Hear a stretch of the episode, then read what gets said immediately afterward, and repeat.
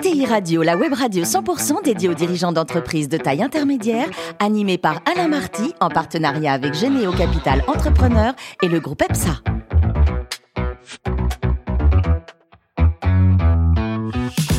Bonjour à toutes et à tous, bienvenue à bord de ETI Radio. Vous êtes plus de 43 000 dirigeants d'entreprise abonnés à nos podcasts. On vous remercie d'être toujours plus nombreux de les écouter chaque semaine. Vous pouvez bien sûr réagir sur les réseaux sociaux. À mes côtés pour collimer cette émission, Arnaud Lagrolet, directeur des relations investisseurs de Généo Capital Entrepreneur. Bonjour Arnaud. Bonjour. Ainsi qu'Antoine de Villepilière, associé du groupe EPSA. Bonjour Antoine. Bonjour. Aujourd'hui, on a le plaisir d'accueillir Antoine Ridbatten, qui est président du directoire d'Inexenso. Bonjour Antoine. Bonjour. Alors vous êtes né en 1964, vous êtes diplômé notamment de Sciences Po Bordeaux de Dauphine avec un, un- un troisième cycle en audit. Votre premier job, racontez-nous, c'était quoi dans un petit cabinet d'experts comptables qui va se faire racheter par Deloitte?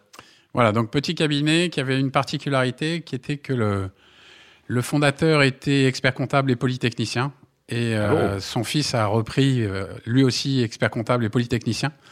Et à l'époque, euh, donc année 86, euh, le réseau polytechnicien, c'était quand même une valeur sûre. Mm. Et donc, euh, Ça il avait une, toujours, ça allait toujours. Il avait une clientèle euh, donc qui était pour un petit cabinet as- assez incroyable, Euh, donc une expérience très intéressante. Alors vous avez rejoint Deloitte en 1998 suite à un deuxième rachat, c'est ça? Oui, donc c'est là où je me suis aperçu que quel que soit le cabinet où j'allais aller, euh, Deloitte allait racheter ce cabinet.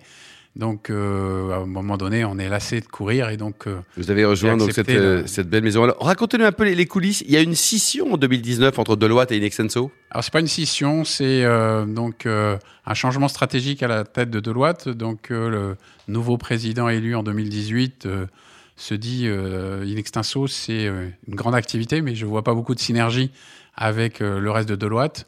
Et donc, euh, pourquoi euh, ne pas le vendre et, euh, avec le produit de cette vente, pouvoir euh, investir dans des activités de conseil grand groupe? Et là, il y a beaucoup d'associés qui sont devenus partenaires, associés de cette nouvelle aventure entrepreneuriale, on va le signaler. Alors, les associés étaient déjà, en fait, il y avait 235 associés qui étaient déjà actionnaires, mais ils étaient actionnaires à, à hauteur de 34%, à côté de Deloitte qui avait 66%. Et ça a été l'occasion de passer de 34% à 70%, ce qui euh, fait quand même une euh, légère différence. Et Antoine, le financement, ça a été facile à trouver ou alors il a fallu ramer? Non, ça a été très facile en fait. Euh, pourquoi? Parce que euh, la banque qui euh, nous a fait confiance, en fait, voulait être à nos côtés. Et, D'accord. et aujourd'hui, elle a 30%. Euh, et euh, donc, du coup, le financement n'était pas un sujet. Le sujet, c'était euh, quelle part du capital. Et euh, donc, le, le financement était, euh, était facile euh, euh, suite à cet accord euh, euh, donc, euh, capitalistique. Alors, on va parler un peu des métiers du groupe. hein. C'est une belle société au total. hein. C'est 460 millions d'euros de chiffre d'affaires pour 5500 collaborateurs, Antoine? Oui, c'est tout à fait ça. Donc, euh, alors c'est c'est bien, mais euh, le marché, on est sur un marché qui fait 15 milliards, donc euh, Il y a une marge de progression. il y a une marge de progression et un marché où les trois premiers acteurs, euh, dont nous faisons partie, les trois premiers font 10% du marché. Donc un marché où euh, il y a encore un travail de concentration euh, élevé à faire. Arnaud, Oui, puisqu'on parle d'argent, je vois que vous n'êtes pas allé voir un fonds, vous êtes allé voir une banque. Alors, euh, en fait, les fonds, d'abord, c'est- pas moi qui allais voir euh, dans un premier temps, normalement, puisque c'est quand même le cédant qui euh, cherchait à vendre. Euh, cédant s'est quand même aperçu qu'on était un animal un peu particulier, euh, puisque bah, nos activités euh, d'expertise comptable sur des petits clients, le lien, euh, il est quand même très fort entre l'associé et le client. Et donc, euh, on- il a fallu quelque temps pour que tout le monde comprenne que une solution ne se ferait que si elle avait l'accord des associés. Mm. Euh, et euh, une fois que ça a été fait, euh, les premières exigences que les associés ont, ont- ont données, ça a été de dire on veut être majoritaire et donc que ça soit un fonds ou pas, il faut qu'il accepte d'être minoritaire, sachant que de toute façon, du fait de la réglementation, même s'il était majoritaire en capital, il était minoritaire en droit de vote. Donc déjà, ça fait déjà une première sélection dans les fonds, puisque beaucoup de fonds euh, n'aiment pas être minoritaires.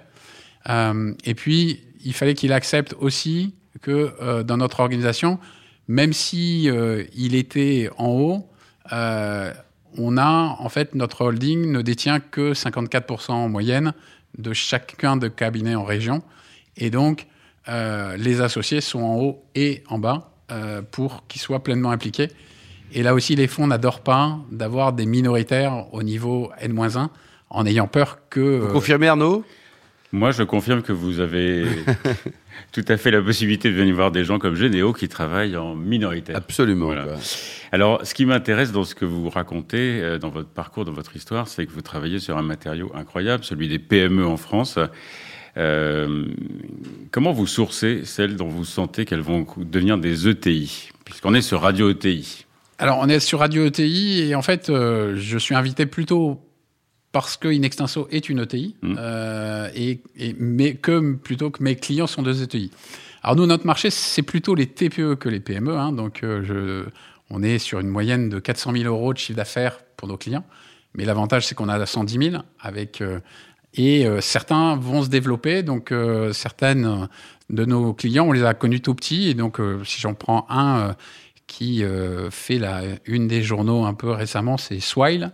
Euh, qu'on a accompagné au début. et, euh, et, progressivement, bah, nos, nos, services ont changé avec eux et on, on les a aidés dans d'autres choses. Euh, euh parce que bah, quand on est une ETI, on est structuré au niveau de, de, la comptabilité, de la finance. Donc ils ont moins besoin de nous pour nos services traditionnels. Par contre, on a développé une activité M&A qui leur permet bah, d'acheter ou vendre certaines activités. On a développé une activité autour de l'innovation. Et donc, c'est ces autres activités qu'au fur et à mesure que ces entreprises grandissent, elles, ont, elles, ont, font appel à nous et plus sur notre euh, cœur de métier, notre activité euh, traditionnelle. Donc, vous accompagnez quand même, Antoine. Hein? Antoine? Alors bonjour, ma première question, elle porte sur euh, sur l'innovation. Euh, alors on parle énormément d'intelligence artificielle et de toutes ces applications possibles. Euh, l'une des applications qu'on imagine la plus immédiate, peut-être déjà en place ou en place dans le futur, ce serait sur le métier des l'expertise comptable. Est-ce que l'expert comptable va être remplacé par une IA bientôt? Un bon petit robot, c'est sympa, un bon petit robot. oui, Pas 35 heures, ça bosse tout le temps, c'est top. Alors en fait, euh, la question est intéressante. Euh, c'est-à-dire que c'est pas le métier d'expertise comptable ni l'expert comptable qui va être remplacé. En fait, c'est le métier de production des comptes, le métier euh, donc de, réglementation, de, de, de, déclaration, etc. Mais aujourd'hui, notre métier c'est pas cela. Notre métier c'est d'accompagner l'entreprise et son dirigeant, puisque sur notre marché il y a vraiment l'entreprise et le dirigeant euh, à toutes les étapes de sa vie, donc de la création jusqu'à la transmission, euh, et de l'aider à passer différentes choses. Et, et, la meilleure preuve a été pendant la période Covid, où euh, bah, tout le monde a eu besoin de son expert comptable, puisqu'on a la chance en France d'être dans le pays le plus compliqué au monde. Et donc, quand on sort une mesure pour aider ces entreprises-là, bah, il faut de l'expert comptable pour expliquer mmh. à quoi j'ai le droit, comment ça marche, Qu'est-ce que je dois remplir papier, par, comme papier Et ça, ça sera jamais un robot qui pourra le faire. Et donc, euh, donc on n'a on pas effectivement d'inquiétude par rapport à ça. Ça va transformer nos métiers. Euh, et euh, nous, on se dit que ça va nous gagner du temps. Aujourd'hui, on refuse des clients par manque de temps pour le faire et par manque de collaborateurs. Aujourd'hui, il y a vraiment une pénurie de talent. Aujourd'hui, on parlait tout à l'heure de 5500 personnes. J'ai 400 postes ouverts. Et donc, 400 euh, postes ouverts, si je les avais, je ferais plus de chiffre d'affaires, une trentaine de millions d'euros pour donner, pour donner une idée. Donc, donc mon, principal sujet aujourd'hui, c'est que je manque de, de, de, personnes. Donc, quelque part, l'automatisation, si ça me supprime un certain nombre de postes, ça va me régler déjà une partie du problème euh, que j'ai. Le deuxième sujet, c'est que c'est une activité où il y a un turnover parce que bah, faire euh, ses débuts chez nous, c'est une signature pour un CV et donc, un certain nombre de, nos collaborateurs nous quittent pour aller en entreprise après. Donc, là aussi, on est en train de parler d'une dizaine de pourcentages de turnover par an. Donc, euh, il suffit, je recrute 1000 personnes par an. Donc, il suffit de recruter un peu moins pour, pour gérer aussi cet aspect-là. Euh, ce que je veux, c'est euh, par contre avoir plus de temps pour écouter nos clients et les aider sur tous leurs sujets administratifs. Aujourd'hui, un des sujets sur lequel on essaye euh, d'éveiller les consciences sur ses clients, c'est tout ce qui concerne euh, la gestion des risques. Euh, donc faire une cartographie des risques, voir un peu où sont ces risques, avoir des plans par rapport à ça. et en fait, on s'aperçoit que aujourd'hui, bah, le Covid a montré que des entreprises moins bien préparées que d'autres Euh, les cyberattaques, euh, là aussi, vous vous préparez plus ou moins bien. Donc, euh, il y a tout un tas de choses. On peut parler aussi des approvisionnements.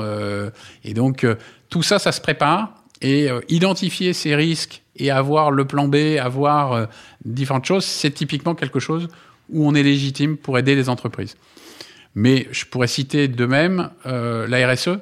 La RSE, aujourd'hui, tout le monde en parle. Demain, il faudra faire certifier les déclarations des uns et des autres. Aujourd'hui, c'est croyez-moi quand je dis que je fais tout ça. Mm. Je suis persuadé. La confiance n'exclut pas le contrôle, mon cher Antoine. Exactement. Euh, Antoine, 1. Alors, c'est une super transition moi, sur ma deuxième question qui porte justement sur la RSE. Euh, Aujourd'hui, quand on parle de RSE, la conjoncture fait qu'on a quand même très souvent tendance à penser immédiatement à la décarbonation. J'imagine que l'empreinte carbone des cabinets d'experts comptables, elle n'est pas euh, monumentale, mais il y a d'autres choses qui sont incluses dans le, dans, sous cette notion de RSE. J'ai vu que vous souteniez des associations autour de la création d'entreprises ou de l'aide au rebond. Est-ce que vous pouvez nous en dire plus euh, sur ces actions? Oui, donc en fait, euh, il nous paraît logique de soutenir une cause qui est le prolongement normal de notre activité. Donc, qu'est-ce qui nous fait vivre, nous, in extenso? Les chefs d'entreprise, les entrepreneurs qui prennent des risques. Et donc, on va soutenir à la fois euh, des jeunes, euh, des femmes, donc tous ceux qui ont plus de difficultés à aller vers la création d'entreprise à euh, porter leur projet. Et de l'autre côté, quand l'entre- l'entrepreneur va bien, eh bien, c'est bien pour nous parce qu'il fait différentes choses et on en profite.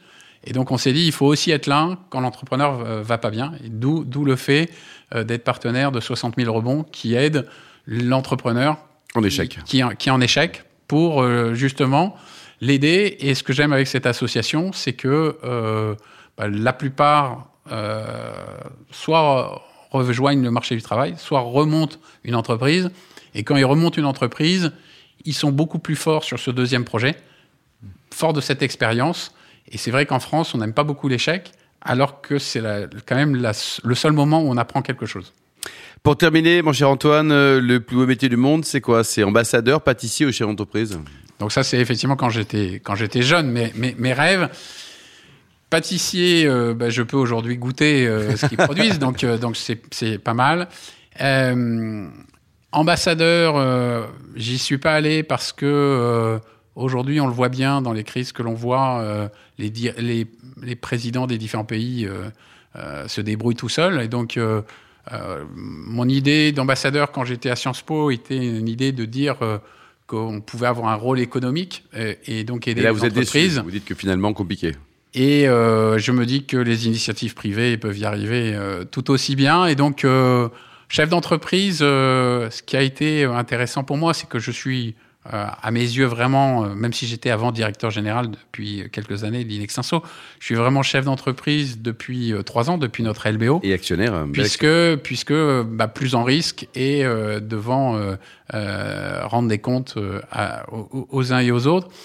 Et mon métier d'avant, puisque j'étais commissaire aux comptes de grands groupes, j'ai eu l'occasion de, de pouvoir regarder ce que faisaient des très grands patrons dans des moments faciles et des moments difficiles pendant euh, plus de 20 ans. euh, et euh, aujourd'hui, je me sers aussi de, de, de ça. Donc, euh, donc euh, voilà, je suis un chef d'entreprise épanoui. heureux et peut-être un futur pâtissier. Merci beaucoup Antoine 1, Antoine 2 et Arnaud. Fin de ce numéro de ETI Radio. Retrouvez tous nos podcasts sur notre site et suivez notre actualité sur le compte Twitter et LinkedIn. On se donne rendez-vous mardi prochain, 14h précise, pour une nouvelle émission. L'invité de la semaine de ETI Radio, une production B2B Radio.tv en partenariat avec Généo Capital Entrepreneur et le groupe EPSA.